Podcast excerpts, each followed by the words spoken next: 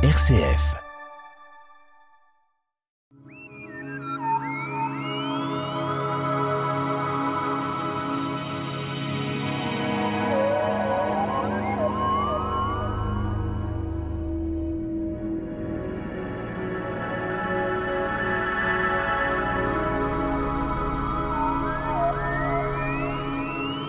La mythologie nous entraîne dans des vérités imaginaires, des récits plus exactement imaginaires, des mythes grecs, association des étoiles, des poèmes qui amplifient les phénomènes ordinaires, voire même extraordinaires. Notre invité, Nicolas Rossetto, du club l'astronomie Les Pléiades.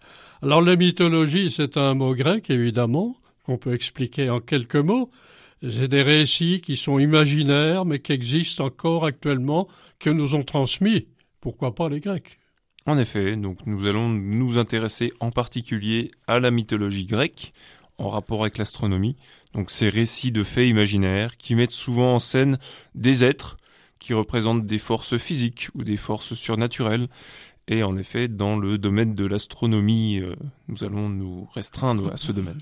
Le mythe, ça veut dire quelque chose qui est difficilement imaginable. Généralement, oui, on l'associe à ce qui est difficilement imaginable, mais ça se raconte bien.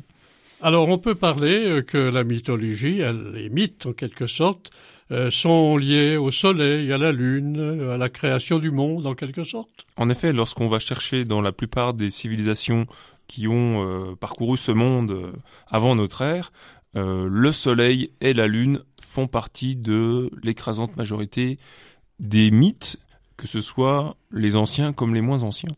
Alors ce qui est important, c'est que quand on parle mythologie, on se met dans une condition de ténèbres.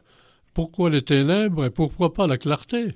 Alors généralement, oui, lorsque les hommes se euh, réunissaient à la tombée de la nuit, il fallait euh, résister à ces ténèbres, donc les ténèbres étaient effrayantes, et les mythes constituaient finalement un moyen de se raconter des histoires, éventuellement expliquer ce que l'on voit, essayer de comprendre ce qui nous entoure. Et donc ces histoires racontées et qui sont transmises par tradition orale ont permis, d'une certaine manière, de euh, garder cette cohésion euh, dans les différentes civilisations. Quand on parle de l'association des mythes, alors existe-t-il plusieurs types de mythes en quelque sorte? Oui et non. On pourrait dire euh, que ces différents mythes qui permettent d'expliquer ce que l'on voit, et en particulier la création du monde, se rattachent généralement aux caractéristiques observables euh, du ciel et de la terre. Et cela est retrouvé dans beaucoup de cultures. Alors les Grecs sont les bon les créateurs, si on peut dire, de la mythologie avec euh, d'autres personnes. Quand on parle de leurs mythes, on peut quand même nous dire, nous en donner quelques-uns, une présentation générale justement des mythes grecs. en effet, oui, nous allons parler des mythes grecs et en particulier des mythes qui ont été rattachés à ce que l'on peut observer, en tout cas à ce que les hommes observaient à l'époque dans le ciel. Cette fois-ci, on reparle des étoiles qui peuvent être euh, mythologiquement compréhensives, si on peut dire pourquoi l'association des étoiles dans les mythes si nous nous intéressons aux mythes grecs, c'est surtout parce que ces derniers ont été accolés, ont été rattachés, ont tenté d'expliquer finalement euh, les agencements d'étoiles qui ont été faits dans le ciel, c'est-à-dire les constellations. Donc dans le ciel, on parle souvent de la grande ours, on parle du chasseur Orion, on parle euh, du monstre Scorpion. Eh bien, les, mythes, certains mythes grecs, ont été euh, créés, élaborés pour faire en sorte que ce que l'on observe dans le ciel, ces formes qu'on observe dans le ciel, aient euh, une interaction cohérente. Alors ces formes qu'on euh, regarde dans le ciel, on en a déjà peut-être parlé. Quelquefois, elles ont des images euh, de taureaux, des images que vous avez citées, scorpions, différentes images qui ont été reprises par les Grecs. En effet, donc nous avions, nous avons parlé d'Orion, nous avons parlé du taureau, du scorpion, de la grande ours et parfois aussi d'autres personnages euh, mythologiques du coup. Et euh, les histoires sont construites de telle manière à avoir cette cohérence qui corresponde finalement à, euh, à la juxtaposition des différentes formes observées dans le ciel.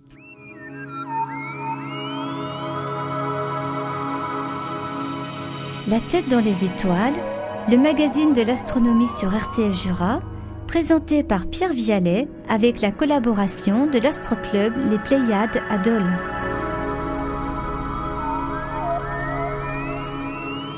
Nicolas Rossetto, notre invité, pour parler justement de la mythologie, qui est un sujet assez particulier et qui fait l'objet de récits qui sont imaginaires tout en étant en réalité avec euh, ce que pouvaient penser les Grecs. Alors, euh, on peut parler dans cette affaire-là qu'il est important de faire une structuration des récits. C'est ce que nous disions auparavant, donc la structuration des récits finalement, euh, c'est de construire le récit de telle manière à être en accord avec ce qui est observé dans le ciel. Donc les formes plus ou moins euh, réelles, les formes des animaux au sens large qui sont observées dans le ciel, et euh, raconter l'histoire de telle manière à ce que si on parle, euh, si on regarde dans le ciel, on a d'un côté euh, une petite ours et une grande ours, il va falloir construire une histoire avec une petite ours et une grande ours, on va dire ça. Alors on a quelques exemples, vous avez cité Orion Scorpion. Donc en effet, dès lors que nous parlons d'Orion, donc Orion qui était un chasseur, qui était le fils de Poséidon, qui était toujours accompagné de ses chiens, le grand chien, le petit chien, a été terrassé par un monstre terrible, le scorpion, invoqué par la chasseresse Artémis, cette dernière qui voulait stopper Orion dans ses actions délétères. Donc, lorsque le scorpion se lève, donc cette fois-ci lorsque nous regardons le ciel, le scorpion se lève, eh bien la constellation d'Orion disparaît sous l'horizon ouest, comme cette traduction de la disparition d'Orion vaincu par le monstre scorpion et d'autres euh, personnages, euh, peut-être euh, humains, qui représentaient à ce moment-là des exemples. Oui, par exemple, nous avons Persée, Cassiopée, Andromède, qui sont plus ou moins de la même famille, qui vont se retrouver à proximité les uns des autres dans le ciel. On parle d'écriture et de réécriture. Pourquoi? On pourrait prendre l'exemple aujourd'hui. Lorsque vous avez un film qui sort euh, sur, les, écrans, parfois une vingtaine d'années plus tard, vous avez ce qu'on appelle une reprise, pour ne pas dire un remake. Donc c'est un peu le même principe. Alors on a bien sûr, euh, passons quand même, la mythologie peut être un, effet de poétique, poétique d'Aratos. Aratos, euh, un savant comme Aristote? Alors Aratos est plutôt un poète. Or c'est un poète qui a de très bonnes connaissances et en l'occurrence il connaissait l'œuvre d'Eudox de Cnide, donc qui lui est un astronome qui a vécu un peu avant lui, qui avait écrit un ouvrage qui s'appelle Phénomène, qui a servi de référence d'ailleurs pendant de longues années. Donc un ouvrage qui permettait d'expliquer et de décrire euh, le ciel observé à l'époque. Donc il s'est basé sur cet ouvrage scientifique pour créer un long poème de plus de 1000 vers qui euh, mettaient en scène finalement les différents personnages, les différents animaux qui sont observés dans le ciel à travers la constitution des constellations. Euh, disons que c'était plus intéressant d'écouter un poème que des phrases compliquées concernant la mythologie et on ne peut pas la distancier, la séparer du côté poétique? En effet, donc ce, ce poème est par définition poétique, je l'espère en tout cas, et ce poème a eu tellement de succès que c'était la troisième œuvre la plus lue dans l'Antiquité, après euh, l'Odyssée et l'Iliade, quand même. Il y avait d'autres poètes aussi qui se sont mis en route euh, à cette époque-là? Alors surtout après lui, donc d'autres poètes ont repris euh, ces différents mythes, ces différentes histoires, et ont commencé à les amender, à les changer, à les reprendre finalement, donc à les réécrire. Alors il semble bien que quand on parle de personnages, on peut dire des personnages immortalisés. Et on parle d'un mot assez particulier, la casta-stérilisation. Vous y êtes presque, la catastérisation. Mot compliqué à expliquer. En effet.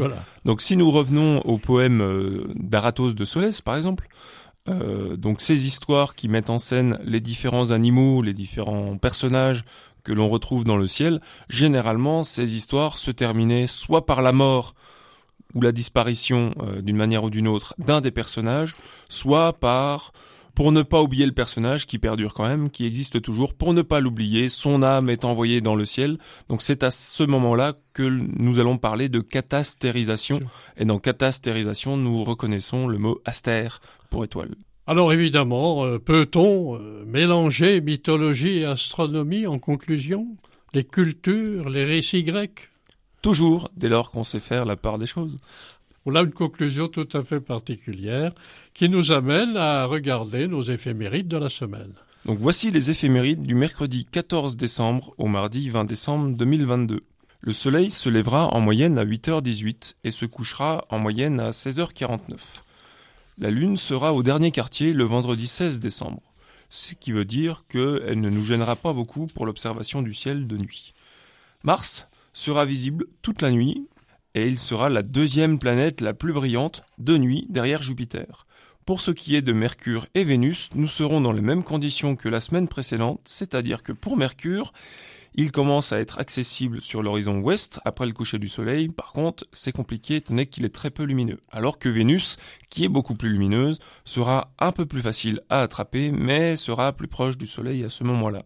Donc si vous n'avez pas de nuages, profitez-en pour essayer. Pour ce qui est de Jupiter, elle continuera sa course dans le ciel d'hiver en passant au méridien, c'est-à-dire au sud, vers 19h cette fois-ci. Si nous regardons Saturne, elle sera encore accessible jusqu'à 3 euh, ou 4 heures après le coucher du Soleil. Enfin, nous parlions de Scorpion, nous parlions d'Orion, il se trouve que la constellation du Scorpion est celle dans laquelle se trouve le Soleil en ce moment, ce qui veut dire que au lever du Scorpion, c'est-à-dire au lever du Soleil, Orion va se coucher. Et d'ailleurs, elle va se coucher accompagnée de ses deux fidèles compagnons de chasse, le grand chien et le petit chien. Eh bien, Nicolas Rossetto, merci pour SF Jura. Merci.